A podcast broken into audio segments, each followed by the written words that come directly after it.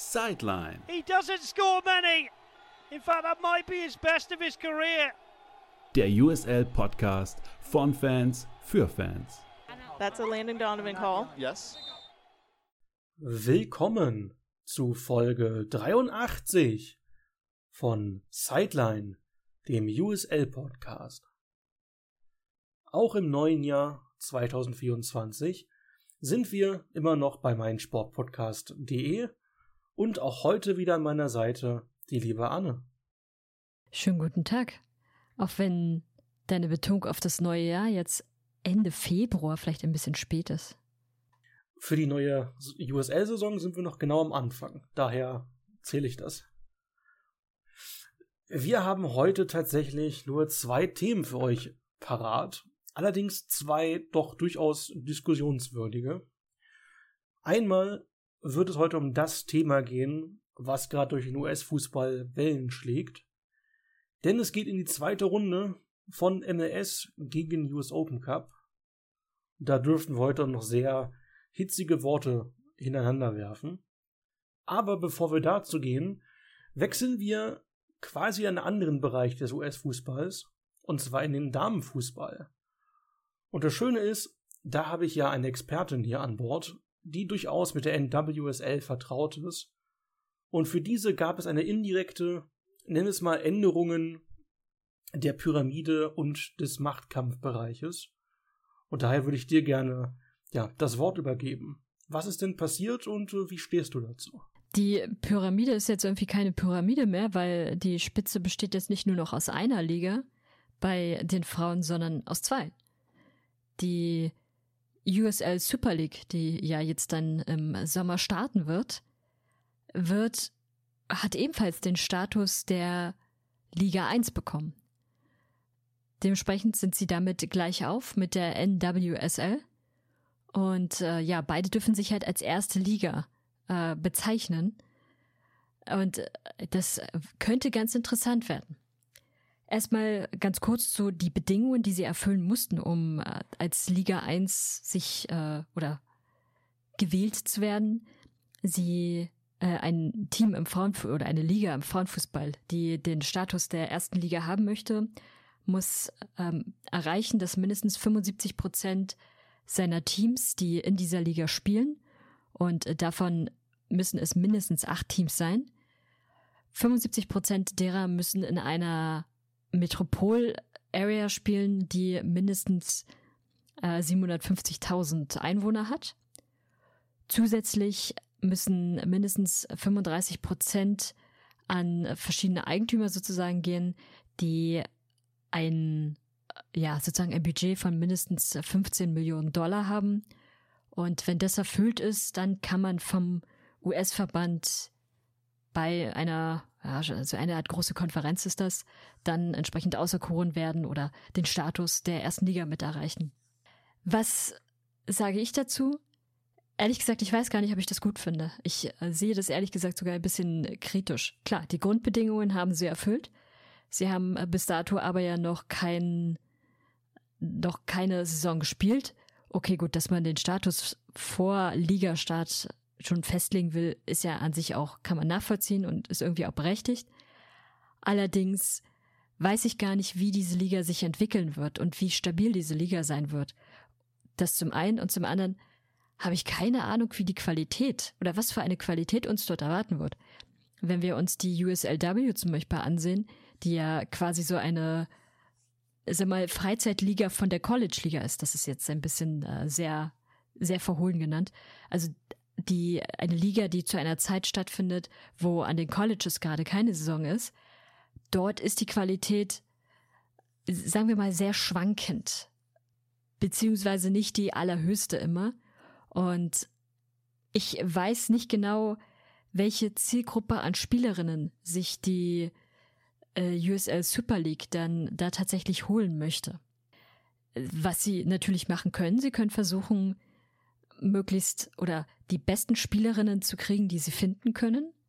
Das könnten also eben auch internationale Spielerinnen sein, es könnten auch US-Nationalspielerinnen sein, es könnten auch Spielerinnen aus der äh, NWSL sein, um dann entsprechend Qualität in ihren Teams zu bekommen und da auch ein konkurrenzfähiges Produkt zu schaffen, eine entsprechende Liga halt, die zum Beispiel auch mit England zum Beispiel mithalten kann oder auch mit äh, Spanien und Frankreich. Und die dann auf dem internationalen Fußballmarkt auch relevant wird. Bis dato kennt sie keiner, weil sie bis dato ja noch gar nicht existieren.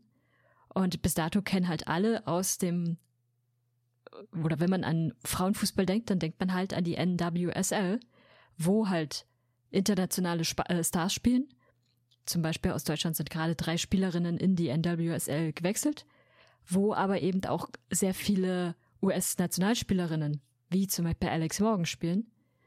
Und dementsprechend dort sind die Namen, dort ist die fußballerische Qualität und ganz entscheidend, die NWSL hat es in den letzten Jahren sehr, sehr gut verstanden zu investieren. Sie haben sich immer noch mehr Eigentümer mit dazugeholt. Heißt, zum einen kamen vereinzelt noch neue Teams dazu.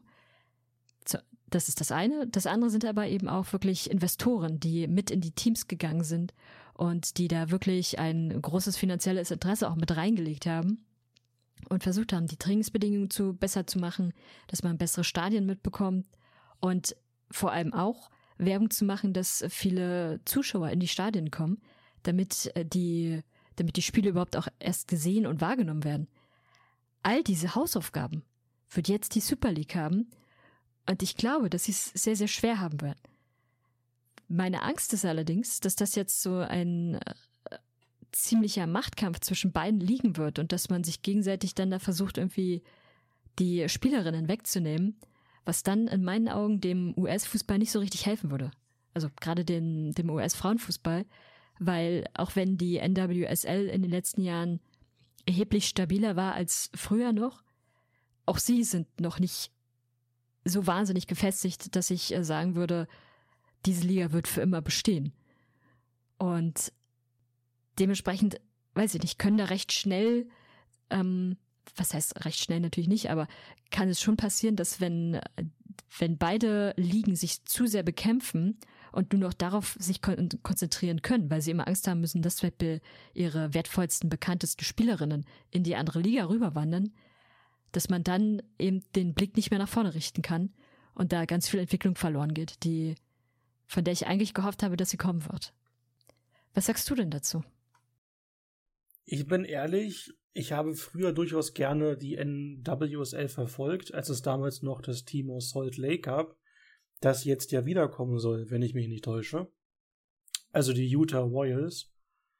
Leider hatte ich halt dann irgendwie, ja, bei meinen gefühlt 80.000 Projekten im US-Fußball keine Zeit mehr, die groß zu verfolgen. Ich wusste aber immer, wer sie ist, wer sie war und wie die Qualität einzuschätzen ist. Und die US-Damen waren ja lange Zeit könnte man sagen, die beste Frauennationalmannschaft der Welt. Und ich bin ehrlich, ich hätte es begrüßt, wenn die Super League eher den zweiten Liga-Abschnitt der Pyramide nimmt. Denn, wenn ich mich nicht komplett täusche, sind die anderen Damenligen alle so eher auf Amateurlevel. Also die UWS zum Beispiel oder die WPSL, die quasi die Frauenvariante der NPSL ist. Und da hätte ein Bau zwischen sagen wir mal, der USAW mit den College-Damen und den Profis der NWSL, glaube ich, mehr gebracht, als jetzt zwei miteinander konkurrierende ersten Ligen zu haben, aber drunter nicht zu haben. Ich bin durchaus gespannt und glaube auch, einfach weil sich die USL ja einen richtigen Weg entwickelt, dass sie langfristig auch eine Idee haben werden, wie sie die Lücke schließen wollen zwischen College und Erstligadamen Stand jetzt glaube ich aber schon, dass sie den Weg auch grundsätzlich gehen wollen, um den US-Fußball an sich auch bei den Damen noch weiter qualitätsmäßig zu fördern und auszubauen. Inwiefern sie das am Anfang schaffen, ist fraglich, denn auch hinter den vielen der Damenteams stecken oft die Besitzer der Männerteams mit demselben Namen oder demselben Ortsnamen im Verein. Manche sind komplett independent, das heißt, es wird interessant zu sehen sein, wie sich die Teams alle entwickeln. Ich bin mir aber ziemlich sicher, dass in der USL sich wohl überlegt worden ist, warum sie das machen und dass es auch eine längerfristige Perspektive aus Sicht der Besitzer gibt. Denn auch in vielen bisher nur Männer geführten Fußballgebieten rufen auch sehr viele nach Frauenteams. Also ich weiß zum Beispiel aus San Antonio, dass da viele schon drauf fordern, dass es da schon längst ein professionelles Frauenteam hätte geben sollen. Und ich glaube, wenn man dem ganzen Konstrukt ein paar Jahre Zeit gibt, ist man A schlauer und B, glaube ich, wird es eine gute Sache sein. Doch denke ich, so seltsam es im US-Sport klingt, hätte man sich den Erstligastatus verdienen sollen. Dass man für die ersten Zeit vielleicht sagt, wir sind die zweite Liga und wir schauen mal die ersten fünf bis zehn Jahre, wie sich das entwickelt, wie stabil alles ist und auch wie der, wie der Anspruch seitens der Fans ist, bevor man dann in die direkte Konkurrenz geht. Weil so wird man halt immer direkt an der NWSL gemessen werden und halt auch gewisse Richtlinien sich anlegen lassen müssen. Und ich hoffe, dass da der Sprung nicht zu hoch ist. Also ich will sagen, es ist ein bewusst gewolltes Risiko von der USL und den Besitzern. Aber ich glaube trotzdem, dass es nicht komplett verkehrt ist. Inwiefern sich das jetzt langfristig zeigen wird, wird man sehen. Aber ich glaube, die Grundidee stimmt. Und jetzt ist halt die Frage, ja, wie wird's gemacht? Ich stimme dir bei einer Sache absolut zu. Ich würde auch sagen, dass es in meinen Augen besser gewesen wäre, gut vom Namen her passt es vielleicht nicht ganz, aber wenn die USL Super League, wie gesagt, der Name passt nicht für eine zweite Liga, aber wenn sie den Status einer zweiten Liga erst einmal genommen hätten, hätte ich das erheblich besser gefunden, weil eben genau das Problem ist. Ihnen fehlt der, der Punkt dazwischen. Sie haben zwar diese, diese College-Liga, aber sie haben noch nichts, was, was dazwischen ist.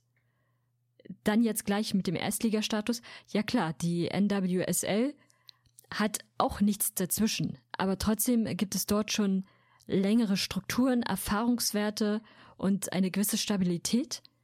Und dementsprechend arbeiten sie viel mit dem Draft und können darüber viele Spielerinnen und Spieler, Spieler hm, genau, äh, viele Spielerinnen äh, rekrutieren, die dann letztendlich diejenigen werden, die, die zur Liga gehören. Die Frage ist, wie will die USL das machen? Will die USL ihren eigenen Draft machen, um die Spielerinnen aus dem College zu bekommen? Weil dann fängt es halt sehr schnell an, dass beide Ligen da in einer erheblichen Konkurrenz zueinander stehen und sich da die Spielerinnen versuchen wegzuzocken, wenn sie zeitgleich da eigene eigene Drafts vom, vom College haben und da einfach viel Potenzial, glaube ich, mit kaputt gehen kann. So, na klar, mehr, also in dem Sinne können dann mehr Spielerinnen künftig auf einem professionellen Niveau Fußball spielen, was wirklich gut und nötig ist. Aber diese, diese Konkurrenzsituation halte ich nicht für sinnvoll. Dann lieber erst einmal zweite Liga, sich was aufbauen, gerade dadurch, dass sie ja eben schon Erfahrung mit ihren Männerteams innerhalb der USL haben, können sie auch deren ähm, Jugendakademien, die ja teilweise schon bestehen, oder zumindest deren ähm, Programme, die schon bestehen, dass sie die mitnutzen können, auch noch weiter auf den Mädchensport mit aufzubauen und darüber dann schon sehr früh anfangen, sich dann Spielerinnen zu rekrutieren und dann irgendwann in zehn Jahren zu sagen, so hey, wir haben jetzt so viele Spielerinnen, die auf so einem guten Niveau sind, wir können easy erste Liga sein. Wir haben jetzt so viele Teams, wir können easy erste Liga sein. Aber jetzt zu dem Zeitpunkt sehe ich nicht, dass sie, dass das groß auf dem Markt funktionieren kann, weil niemand sie kennt und weil das Vertrauen in die Liga nicht da ist. Als Spielerin, als Spielerin eines College-Teams würde ich wahrscheinlich, kommt natürlich auf Verträge an, die da im Hintergrund immer noch eine Rolle spielen, aber hätte ich die Wahl zwischen dem NWSL Draft und dem USL Super League Draft, würde ich mich erst einmal immer für den NWSL Draft entscheiden, weil ich weiß, da ist, da komme ich dann in eine Liga, die schon existiert, die ziemlich stabil ist und wo ich mit ähm, mit erfahrenen Spielerinnen, mit sehr bekannten Spielerinnen zum Teil spielen und von ihnen auch lernen kann, wo ich wirklich professionelle Strukturen schon habe, die dort über viele Jahre hinweg aufgebaut wurden. Das hat man in der USL Super League nicht. Und das, weiß ich nicht, schafft so eine gewisse Unsicherheit, die, die ich dann als Spielerin in dem Moment nicht haben wollen würde. Was natürlich passieren könnte, aber das würde auch der Super League nicht passieren, dass all diejenigen, die nicht im NWSL Draft gedraftet wurden, dass die dann zur Super League gehen. Aber das ist dann natürlich dann wieder ein, ein Qualitätsmindermerkmal. Also auch nicht ideal. Wo ich allerdings widersprechen muss, ist der Punkt, beziehungsweise zum Teil zustimmen. Ja, ich glaube auch, dass die USL es kalkuliert hat. Und dass die USL da mit einem, ähm, mit einem gewissen Risiko, vielleicht auch Mut reingeht in die Situation. Allerdings sehe ich das ehrlich gesagt von der USL auch als Frontalangriff auf die NWSL. Und das ist das, was mich am allermeisten stört. Dass sie da eine Liga, in der auch viele Frauen als Besitzerinnen mit dabei sind, schon auch angreifen und versuchen, diese Liga im Idealfall ja sogar eigentlich zu zerstören, damit sie dann irgendwann die alles unterscheidende Liga sind, weil das wird auf lange Sicht gesehen ihr Ziel sein, dass sie die wichtigste Liga des US-Frauenfußballs sind und nicht die NWSL. Und das ist ja meine Sorge, dass wir wirklich im Frauenfußball dann jetzt viele Schritte nach hinten machen, weil jetzt so ein Konkurrenzkampf entsteht, weil beide Ligen natürlich die Number One sein wollen und das, also solche Situationen ja nie helfen können. Deswegen ich sehe es sehr, sehr kritisch und äh, bin gespannt, wie die USL Super League sich dann jetzt aufstellen will, dass sie, dass sie wirklich überhaupt in meinen Augen den Anspruch haben sollten, da erste Liga zu sein. Ein Punkt, der vielleicht noch ganz interessant ist, äh, wir haben uns vorhin mal die Teams ja angesehen oder die Regionen, aus denen die Teams kommen. Und die sind recht stark an der, an der Ostküste oder zumindest im östlichen Teil, nicht an der Ostküste, das ist falsch, ähm, verteilt. Äh, wir haben als Orte Brooklyn.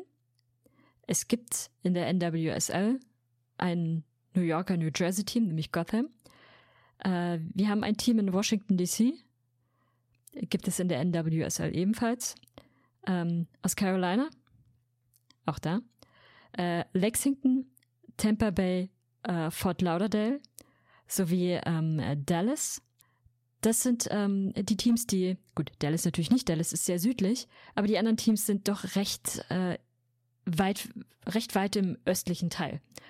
Und dann gibt es dieses eine Team, was da an der Westküste rumschimmelt. Und es schimmelt vor allem vor sich alleine hin, weil äh, Spokane ist wirklich das einzige Team, was irgendwie im Westen spielt. Und sie spielen auch noch im Nordwesten. Und also was ist das für eine Planung dieser Liga, dass du da ein Team hast, was so weit weg von allen anderen Teams ist, wenn man ja bedenkt, was für Distanzen das innerhalb der USA sind, die sie dann bei Auswärtsreisen immer auf sich nehmen müssen und das bei jedem Auswärtsspiel. Sie haben kein Spiel, wo sie irgendwie vielleicht mal nur zwei oder drei Stunden hinreisen müssen. Nein, sie haben jedes einzelne Auswärtsspiel wird wahrscheinlich Reisen von sechs, sieben Stunden sein.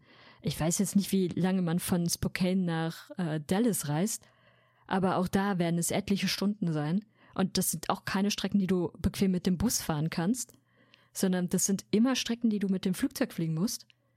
Äh, wie lange soll dieses Team finanziell durchstehen, wenn es da alleine äh, im Westen sitzt und wirklich immer solche Distanzen nehmen muss, jedes Mal ziemlich viel Geld für einen Flug investieren muss hin und zurück ja nochmal, äh, um Auswärtsspiele zu haben. Ich weiß nicht, also für, äh, gerade für Spokane sehe ich ehrlich gesagt ein bisschen, bisschen schwarz, dass, äh, dass das auf Dauer nicht funktionieren kann. Und dann muss man ehrlich gesagt auch sagen, wieso plant die Liga das so? Dann äh, sage ich doch, sorge ich doch lieber erstmal dafür, dass vielleicht noch weitere Teams sich irgendwie an der West Westküste mit äh, verteilen und an den Start gehen. Notfalls sage ich diesem einen einzigen Team, was da oben vor sich hin sitzt, warte doch bitte noch ein oder zwei Jahre, bis du startest. Wir sorgen dafür, dass du noch Teams in deiner Region hast, bevor du da alleine in deiner Region bist. Also, das ist ganz, ganz komisch. Da fängt's schon mal an. man muss ja sagen, dass ja schon bevor wirklich klar war, wie und wo die Liga startet, ja eben auch schon einige Teams für die kommenden Jahre bekannt gegeben worden sind. Also ich meine, Chattanooga zum Beispiel startet schon 25 als festgelegtes Team. Was ich finde mit einer der interessantesten Punkte der Super League ist, über den wir nicht so zwingend geredet haben, ist, dass sie nach dem europäischen Kalender spielen wollen. Also während die meisten US-Ligen grundsätzlich im Sport gerne vom Frühling bis quasi ja späten, wir es mal Herbst, Anfang Winter gehen und wir halt dann gerne mal eine Pause haben von Dezember bis März, wird die Super League quasi dann von August bis quasi Winter und dann eben noch mal bis zum Frühling gehen, so wie wir es jetzt zum Beispiel aus der Bundesliga kennen, so vom Kalenderformat her. Das finde ich auch interessant, weil das so einer der Aspekte ist, den sich viele auch quasi auf Männerfußball USA bezogen gerne sehen würden, dass sich der US-Fußball so ein bisschen auch an den europäischen Kalendern in äh, ja annähert zum Beispiel. Und ich bin gespannt, inwiefern das auch ein Alleinstellungsmerkmal sein könnte für die Super League, wenn sie wirklich dem europäischen Kalender langfristig folgen. Und das jetzt nicht nur so eine Testphase war, um anderen Ligen Terminen nicht auszuweichen. Aber wer, wer aus dem US-Fußball will denn tatsächlich den, den europäischen Kalender haben? Also ich weiß, dass die FIFA das ja, aber also auch bei den Fans. Also ich weiß, dass die FIFA das seit Jahren will. Äh, allerdings, ich verstehe total, dass man das nicht macht. Weil, also spiel mal im amerikanischen Norden im Winter bei minus 20 Grad da deine Spiele. Das ist totaler Quack. Klar, auch im Sommer, gerade im Süden, sehr unangenehm, um es noch sehr nett zu sagen. Aber der, der Euro, der amerikanische Fußballkalender, wobei eine große Eigenart finde ich, ist es ja gar nicht. Es gibt ja auch andere Länder, die ihn ähnlich haben. Aber das hat seinen eigenen Charme. Klar, für die USL Super League hat es den Vorteil, dass sie sich dadurch ein bisschen von der NWSL abgrenzen können. Die NWSL endet oh, im Oktober, roundabout im Oktober. Also, dass es da jetzt nicht so die extremen Überschneidungen gibt. Sie starten ja auch schon im März meistens. Allerdings ist immer noch der, die Frage des, des Spielerpuls, der da herrscht. Und Chattanooga ist doch auch recht, recht mittig bis östlich. Nochmal bitte? Ja, naja. Also auch wieder recht weit östlich.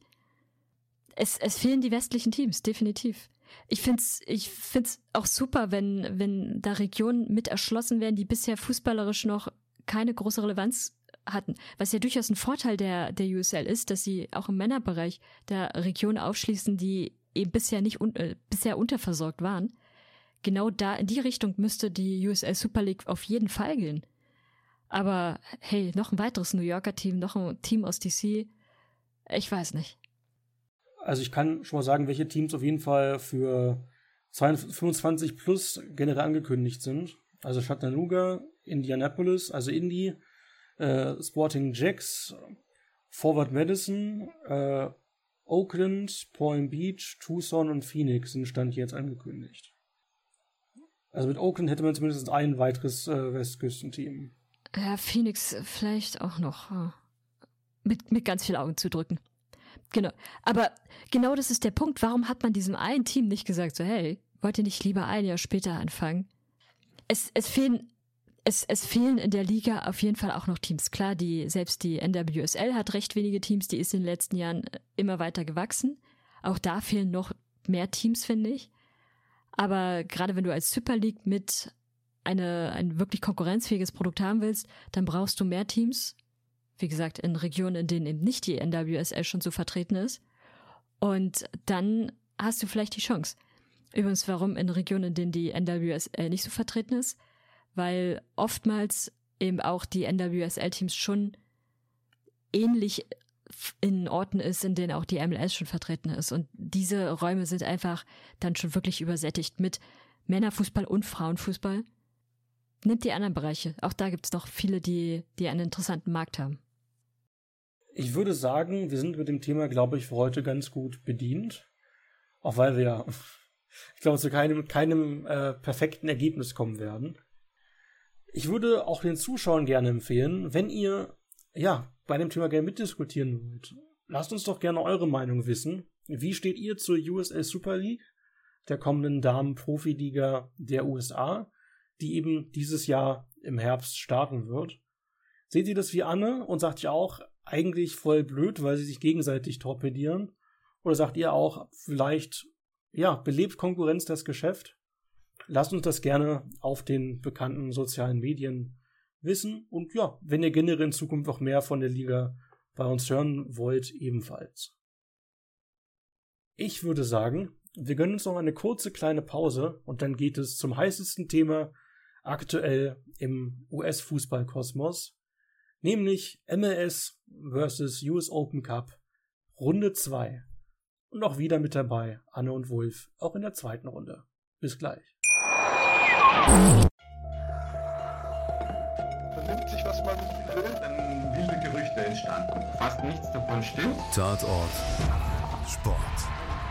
Wenn Sporthelden zu Tätern oder Opfern werden, ermittelt Malte Asmus auf meinsportpodcast.de.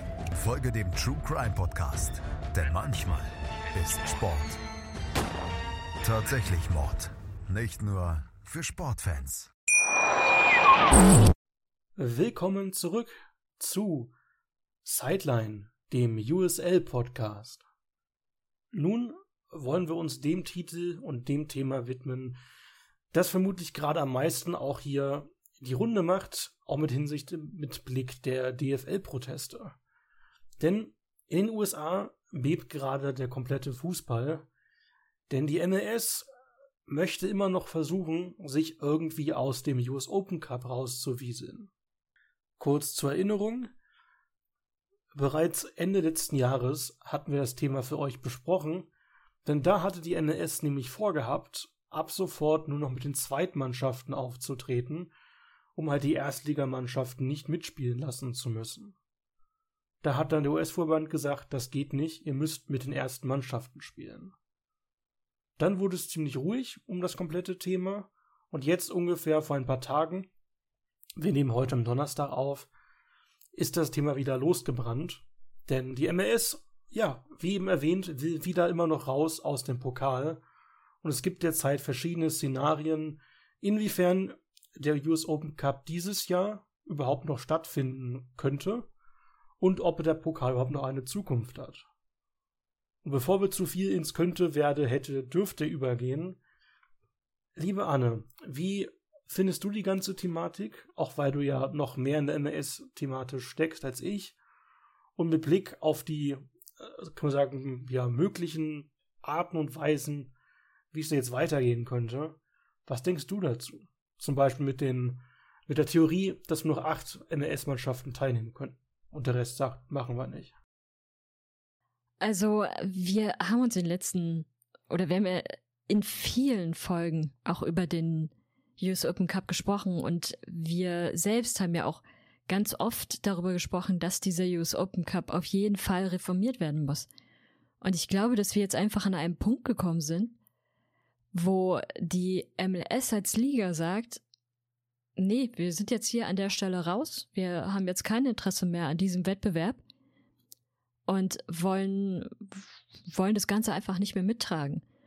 Und so natürlich, auf der einen Seite betrachtet, ist das richtig blöd, weil der die US Open Cup ist, ich glaube, der älteste Wettbewerb, also ziemlich sicher sogar der älteste Wettbewerb im US-Fußball. Und das ist eigentlich so ein, so ein wichtiger Wettbewerb und auch ein schöner, weil man mal Konstellationen sieht und vor allem auch andere Teams kennenlernt, die man sonst gar nicht so auf dem, auf dem Schirm hätte.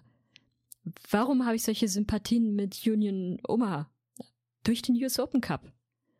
Und all sowas geht dann natürlich auch verloren, wenn äh, die wichtigste Liga in dieser, in diesem Wettbewerb dann letztendlich fehlt. Allerdings, es gibt ja auch Interviews, unter anderem mit Don Garber zu diesem Thema. Und du hattest da vorhin ein paar ähm, ein paar interessante Zitate ähm, ja, geschickt. Willst du, willst du die noch ähm, mit, oder möchtest du sie noch mal rezipieren? könnte ich gerne machen. Ich hätte halt noch die aktuellen Vorschläge sonst, wie es weitergehen könnte, zuerst genommen. Also, einer dieser schönen Quoten, an der du tatsächlich sehr lange rumgedacht hast, war ja, wobei das tatsächlich da eher um den, um die USL gegangen ist bei dem, bei dem Quoten und nicht bei dem Open Cup. Mit den MLS zwei Mannschaften.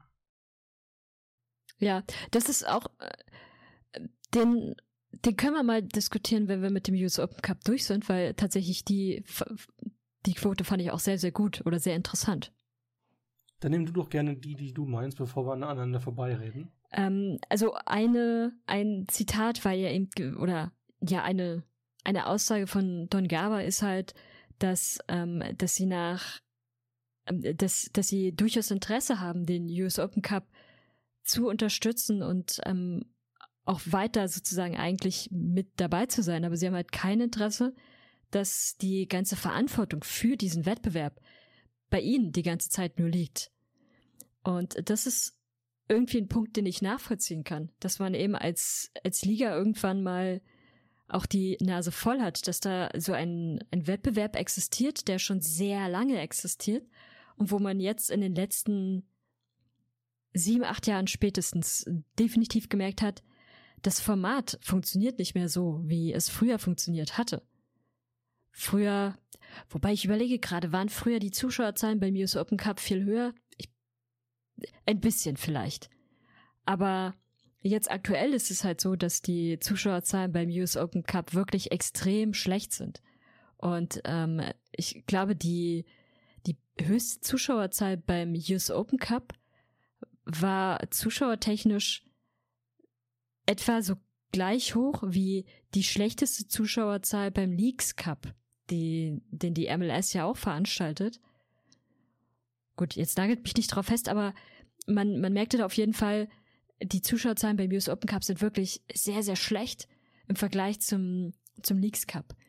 Und dass, dass das dann irgendwie für, für eine Liga unrelevanter wird, wenn du merkst, so deine Fans haben gar kein Interesse mehr an diesem, an diesem Wettbewerb, weil er A unter der Woche stattfindet, B, weil er dich manchmal an Orte bringt, die für die Fans aufgrund der Auswärtsfahrten dann auch unrelevanter sind.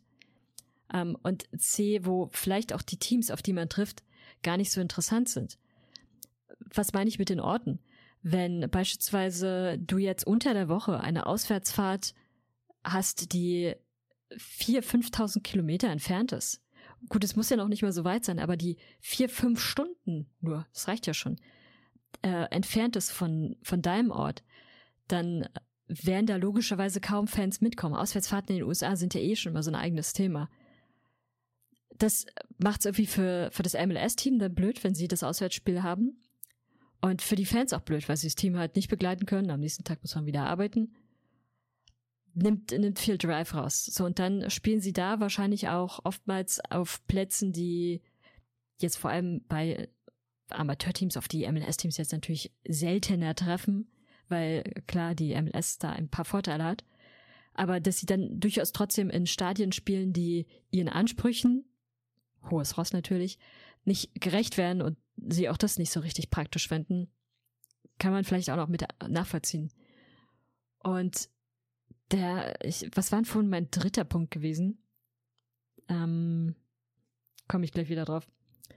Aber was, äh, was, was ich schon halt wirklich entscheidend finde, du hast da halt wirklich diesen Wettbewerb, der ähm, der sich seit Jahren nicht positiv entwickelt, der sich eher ein bisschen negativer immer weiterentwickelt. Die Fans drin in sich nicht. Ah, ich weiß wieder meinen Punkt, den ich hatte. Die Teams, gegen die du spielst, sind unrelevant, weil die MLS-Teams, und auch das Problem ist hausgemacht, oftmals auf MLS-Teams stoßen. Und dann hast du halt Partien wie zum Beispiel, keine Ahnung, New England Revolution gegen Chicago Fire, was du halt in der MLS-Saison eh schon dreimal hast und dann auch uninteressanter wird, zumal es dann oftmals auch Partien sind, die, wo eh schon kein Pfeffer hinter ist, weil beide Teams sich zueinander nichts zu sagen haben. Ist es jetzt ein Derby, ist es vielleicht nochmal was anderes. Aber ja, wo ist, wo ist der Reiz? Warum sollte sich der Zuschauer an einem Mittwochabend das Spiel gegen Chicago Fire ansehen, wenn, äh, wenn man am Wochenende oder wenn man stattdessen was anderes machen könnte.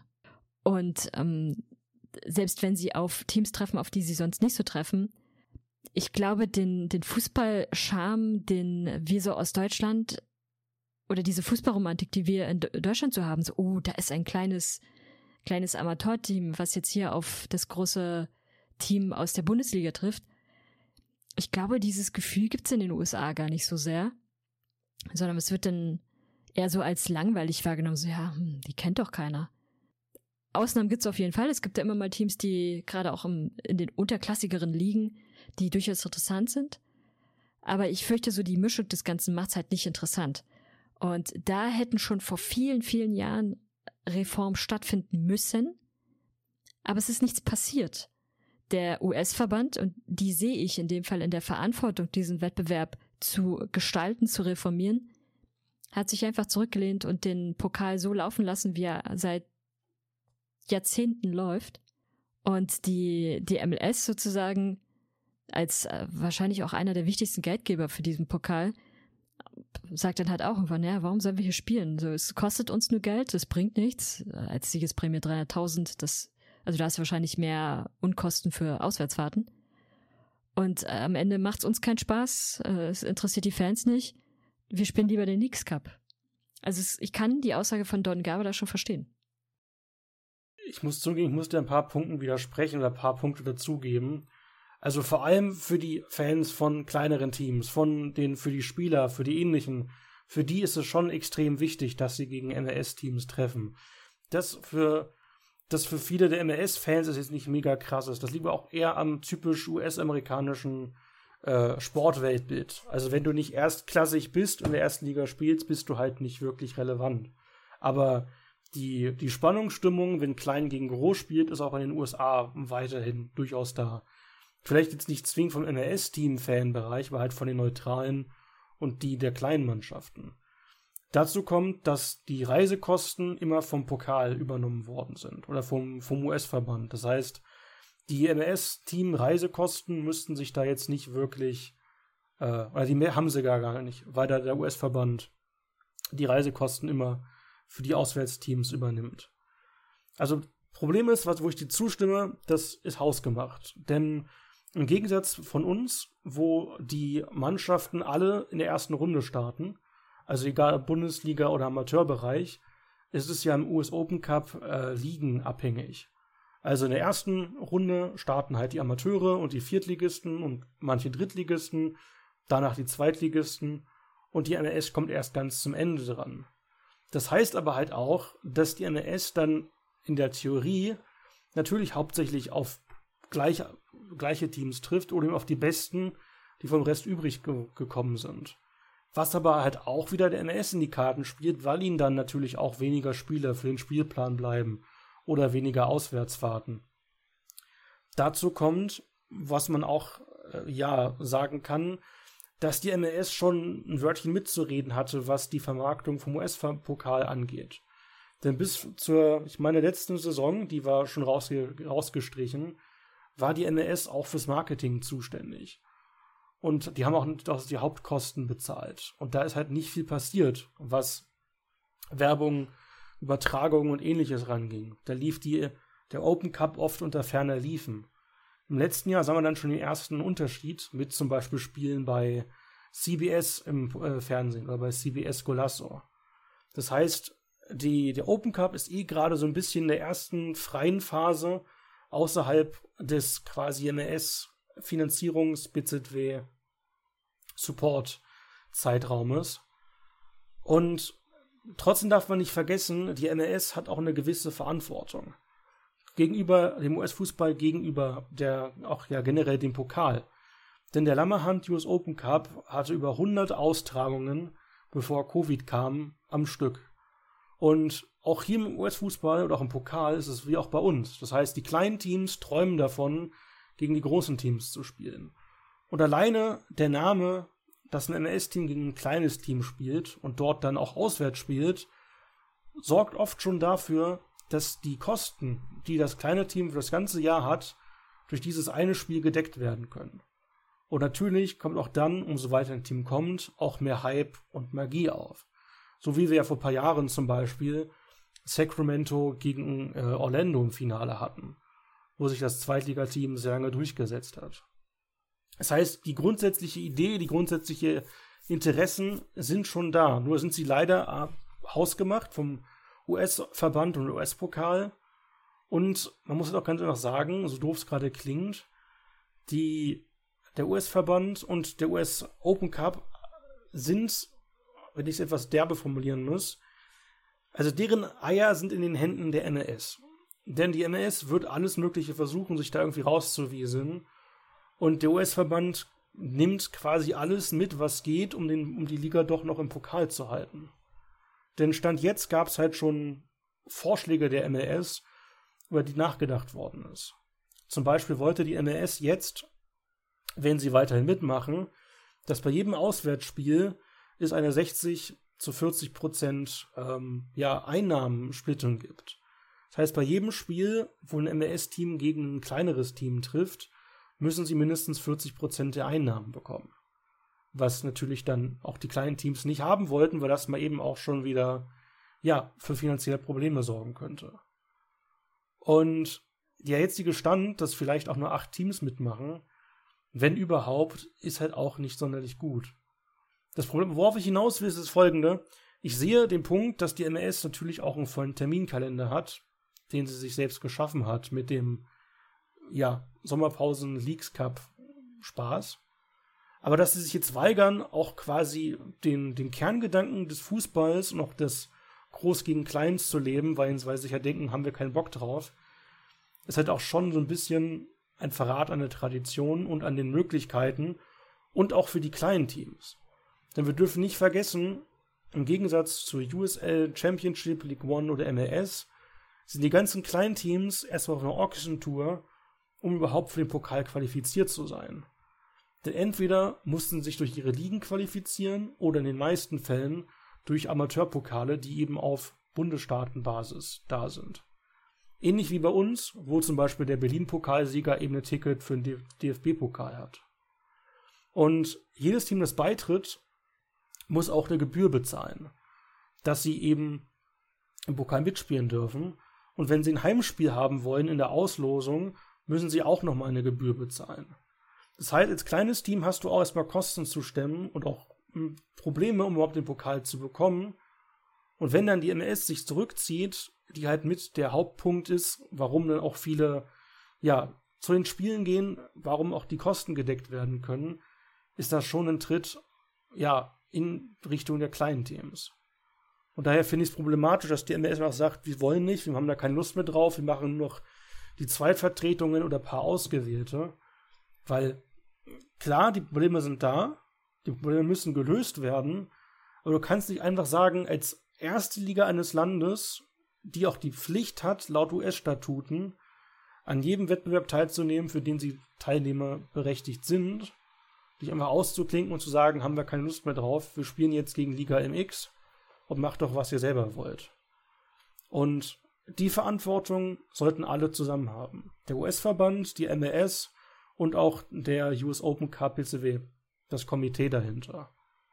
Dass aber die MLS jetzt den Open Cup in Geiselhaft nehmen kann und sagen kann, nö, er wird nicht mehr stattfinden oder nicht mehr relevant sein, wenn wir keinen Bock mehr drauf haben oder nur noch mit Zweitmannschaften antreten, finde ich schon verwerflich. Aber man muss ja dazu auch sagen, der US-Verband hat, und du hast es ja selbst sogar gesagt, hat ein entscheidendes Mittel, womit sie selbst die MLS in meinen Augen durchaus in die Bredouille bringen könnten. Nämlich wenn sie ihnen einfach den Status als erste Liga aberkennen, weil sie nicht mehr an allen Wettbewerben teilnehmen, die Teil ähm, des, des äh, Organisationsbetriebs sind. Und dazu zählt ja nun mal der US Open Cup. Du hattest es ähm, vorhin ja schon mal gesagt. Die MLS war fürs, äh, war sonst fürs Marketing zuständig und hat auch das meiste Geld darin investiert. Das ähm, hat man übrigens auch, also ich finde, dass man das auch gemerkt hat. Äh, es gab, oder bis vor einigen Jahren, fand ich, war die, ähm, war die Dar Außendarstellung des US Open Cups sehr, sehr gut. Und das war zu einer Zeit, in der die MLS das auch gemacht hat. Aber im Laufe der Jahre ist das dann immer weniger geworden.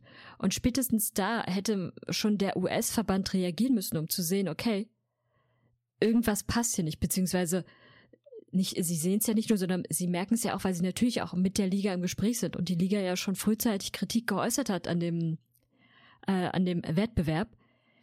Bis vor einigen Jahren war es ja komplett üblich, dass alle Spiele, zumindest von den MLS-Teams, live gestreamt wurden. Du konntest sie immer bei YouTube sehen. Da, also es war super easy, an diese Spiele ranzukommen. Und dann irgendwann ist es nach und nach immer weniger geworden. Dann äh, sind nur noch die, die wichtigen Spiele sozusagen gezeigt worden. Irgendwann, vorletztes Jahr war es, glaube ich, haben die MLS-Teams ja gar nichts mehr gezeigt, letztes Jahr ja auch nicht. Und äh, da haben es dann wiederum andere gemacht man merkt halt, man kann quasi beobachten, wie das Interesse der MLS am US Open Cup massiv gefallen ist in den letzten Jahren. Und das muss ja eine Ursache haben. Und es hat natürlich irgendwie mit diesem Wettbewerb, wie er da so existiert, zu tun. Und was hat die MLS gemacht? Irgendwie auch nachvollziehbar. Auch klar, ich find's nicht cool. Ich kann den Leagues Cup auch nicht leiden, weil ich ihn auch unnötig finde und den US Open Cup viel, viel lieber habe aber sie haben sich dann einfach ein anderes Modell geschaffen, was halt viel besser funktioniert, was auf die, auf ihre eigene Zielgruppe halt funktioniert und was Interesse weckt, was äh, ein recht hohes Interesse sogar auch weckt. Und an der Stelle hätte der US-Verband rechtzeitig reagieren müssen und wirklich Reformen einleiten müssen. Aber das haben sie nicht gemacht. Und jetzt ist halt die höchste Eskalationsstufe erreicht, die erreicht werden kann, dass eine Liga halt sagt, Leute, wir haben keinen Bock mehr, wir sind raus. Und natürlich, jetzt ist der US-Verband irgendwie in der Bredouille. Aber wie viele Anzeichen wollten sie vorher denn noch haben, dass sie mal reagieren? Und sie haben halt nicht reagiert. Jetzt, klar, irgendwie der Kuchen ist runtergefallen. Jetzt muss man zusehen, was man daraus macht. Und äh, jetzt wirst du eben diesen großen Kuchen nicht mehr haben, sondern du wirst nur noch kleine, kleine Cupcakes draus machen können, um in der Metapher zu bleiben und gucken, dass du irgendwie dafür sorgst, dass die, dass diese Liga, dass dieses Aushängeschild des US-Fußballs auch weiterhin in der Liga bleibt, weil nicht in der Liga, in, in dem Pokal bleibt, damit du es weiter nutzen kannst. Aber weiß ich, ich sehe wirklich, dass der US-Verband das einfach von vorne bis hinten vergeigt hat und sich da zu sehr zurückgelehnt hat und gesagt hat so, hey, easy. Und ähm, klar, die MLS ist, ist die wichtigste Liga des äh, US-Fußballs. Und natürlich haben sie sehr, sehr viel Einfluss. Ich gehe aber auch davon aus, dass sie für diesen Wettbewerb, ohne es jetzt genau zu wissen, aber ich vermute es, dass sie für diesen Wettbewerb am meisten mit eingezahlt hat. Und dementsprechend sind die Reisekosten ja dann doch irgendwie. Die Teams zahlen sie ja quasi dann doch, weil das Geld, was sie in den Pokal geben, wird ihnen dann via Reisekosten wieder zurückerstattet, aber irgendwie auch nicht, weil sie natürlich noch mehr für den Pokal zahlen weiß ich, also man muss natürlich da jetzt irgendwie eine Lösung finden. Ich finde es auch nicht cool, wenn man dann jetzt sagt, so nur acht Teams. Was man vielleicht machen könnte, ist, dass man sagt, die Teams, die in der Champions League stehen, müssen nicht am, am, am US Open Cup teilnehmen, weil dann einfach die, die Doppelbelastung zu hoch ist. Dafür müssen aber alle anderen Teams aus der MLS eine Runde früher mit einsteigen so dass man vielleicht dann auch da nochmal interessantere Spiele hat. Und natürlich aus Perspektive von den kleinen Teams, in Anführungsstrichen kleinen Teams, von allen Teams, die nicht aus der MLS sind, ist es natürlich interessant, gegen MLS-Teams zu spielen. Für die Fans, für die Teams selbst. Und äh, will ich überhaupt nicht abstreiten. Und die sollen das ja auch haben. Deswegen finde ich es ja auch wichtig, dass er weiterhin stattfindet. Und wenn es nach mir ginge, dann müssten wirklich die MLS-Teams viel, viel früher auch mit reingehen, damit dieser Wettbewerb interessant bleibt. Weil es ist doch immer cool, wenn ein MLS-Team dann an einem kleineren Team scheitert. Aber ja, da müssen sich jetzt, glaube ich, ganz viele Seiten ähm, bewegen. Die, und selbst in der USL gab es ja schon einige Teams, die durchaus darüber nachgedacht haben, ob sie dann jetzt auch doch wieder am, äh, am Pokal teilnehmen oder nicht. Letztendlich gab es jetzt ein Machtwort von der USL, wo gesagt wurde, hey, alle nehmen teil, wir sind super freundlich, ähm, lieber US-Verband, wir machen keinen Ärger. Aber auch da scheint es ja innerhalb der USL irgendwie eine gewisse Bewegung gegeben zu haben. Von daher, es muss ganz dringend, was mit diesem Pokal passieren, weil ansonsten ist er in den nächsten zwei, drei Jahren wirklich tot. Was man auch nicht vergessen darf, um mal kurz noch zu, zu Don Garber zurückzukommen, der ist ja der Commissioner der MLS, also das oberste Tier. Er ist allerdings auch der CEO der, der Marketingabteilung, des Soccer United Marketing Bereichs und er ist ein Teil des Direktorboards vom US-Verband. Also wenn einer mit was zu reden hatte in der ganzen Geschichte, dann auch die MLS und Don Garber. Da jetzt also das nur auf quasi wie jetzt zwei voneinander unabhängige Sachen zu beziehen, finde ich ein bisschen einfach. Einfach weil die MLS und auch Herr Gaber da auch sehr mit involviert gewesen sind. Wo ich zustimme, ähm, der US-Verband muss daran sorgen, dass der Pokal angepasst wird. Sei es, was die, die Runden angeht, also wann welche Teams teilnehmen, wie es interessanter bleibt. Äh, die Vermarktung muss weiterhin auf dem neuen Weg besser werden. Und auch natürlich die Gelder müssen auch vernünftig verbessert werden. Ich finde es trotzdem an sich, dass die MLS auch eine Bringschuld gegenüber den anderen Ligen und Ländern und Mannschaften in der Liga hat oder im Land hat. Denn im Gegensatz zu uns, wo man ja auch sagen kann, ne, wenn du Erstligamannschaft werden willst, steig einfach auf. Im US-Fußball gibt es halt nur die MLS und da kommst du halt nicht hoch, wenn du nicht gerade mal eben 500 Millionen Euro für einen Lizenzplatz in der Liga hast.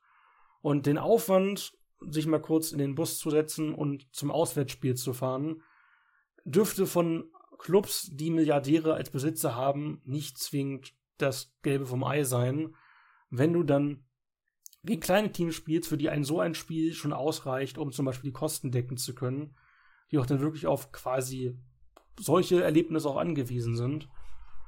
Und ich bin gespannt, wie es weitergeht, denn ich kann mir nicht vorstellen, dass der US Open Cup ohne die MLS funktioniert. Ich glaube allerdings auch nicht, dass die MLS ähm, den Erstliga-Status verliert. Weil dann würde es nämlich noch ein neues Fass aufmachen, was die NASL angeht.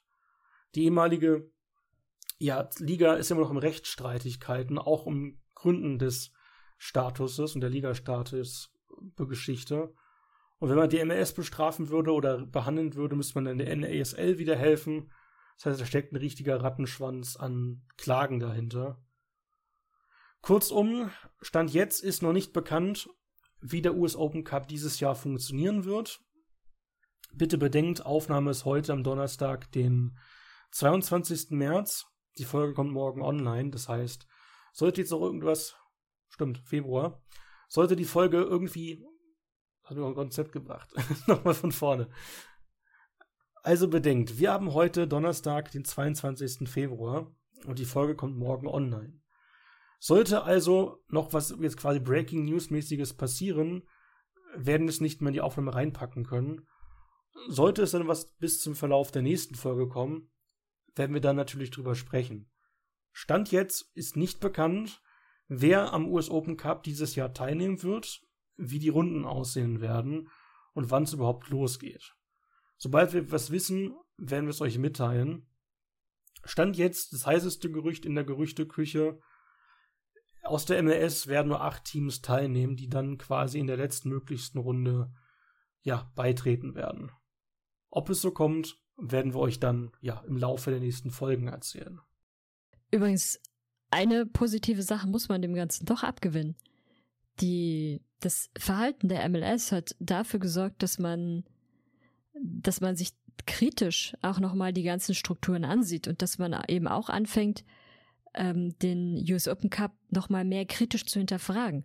Alle reden seit so vielen Jahren davon, dass es Reformen geben muss. Aber es ist nie viel passiert. Es gab immer mal kleine Reformen, wer wann zu welchem Zeitpunkt einsteigt und äh, welche, wie die regionalen Zuschnitte stattfinden.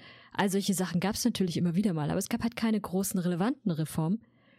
Und dadurch aber, dass jetzt so eine Eskalationsstufe erreicht ist, wird sehr kritisch auch über diesen Wettbewerb mitdiskutiert. Und vielleicht hilft es ja, dass der US Open Cup irgendwann, irgendwann heißt hoffentlich sehr bald, so reformiert wird oder so neu gedacht wird, dass es ein moderner Wettbewerb wird, an dem eben auch die US-Fußballfans wieder Interesse haben und auch wieder Lust haben, ins Stadion zu gehen. Und wenn es dann doch ist, dass es halt künftig am Wochenende stattfindet und nicht mehr unter der Woche, und die MLS dafür, keine Ahnung, irgendeinen anderen Vorteil bekommt oder so, damit sie damit einverstanden ist. USL natürlich auch.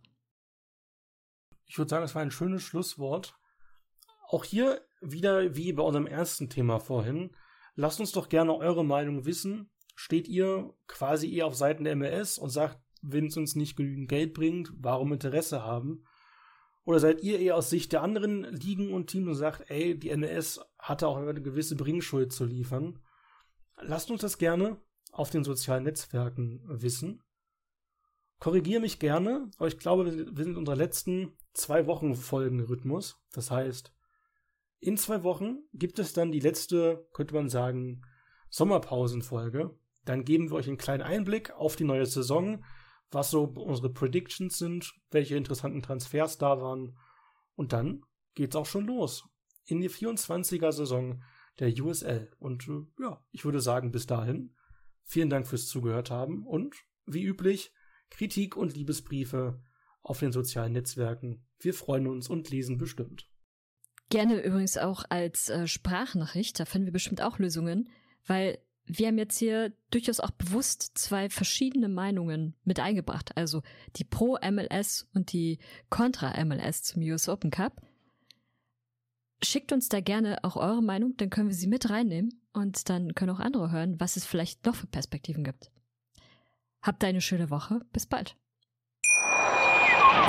Wie baut man eine harmonische Beziehung zu seinem Hund auf? Puh, gar nicht so leicht. Und deshalb frage ich nach, wie es anderen Hundeeltern gelingt, beziehungsweise wie die daran arbeiten.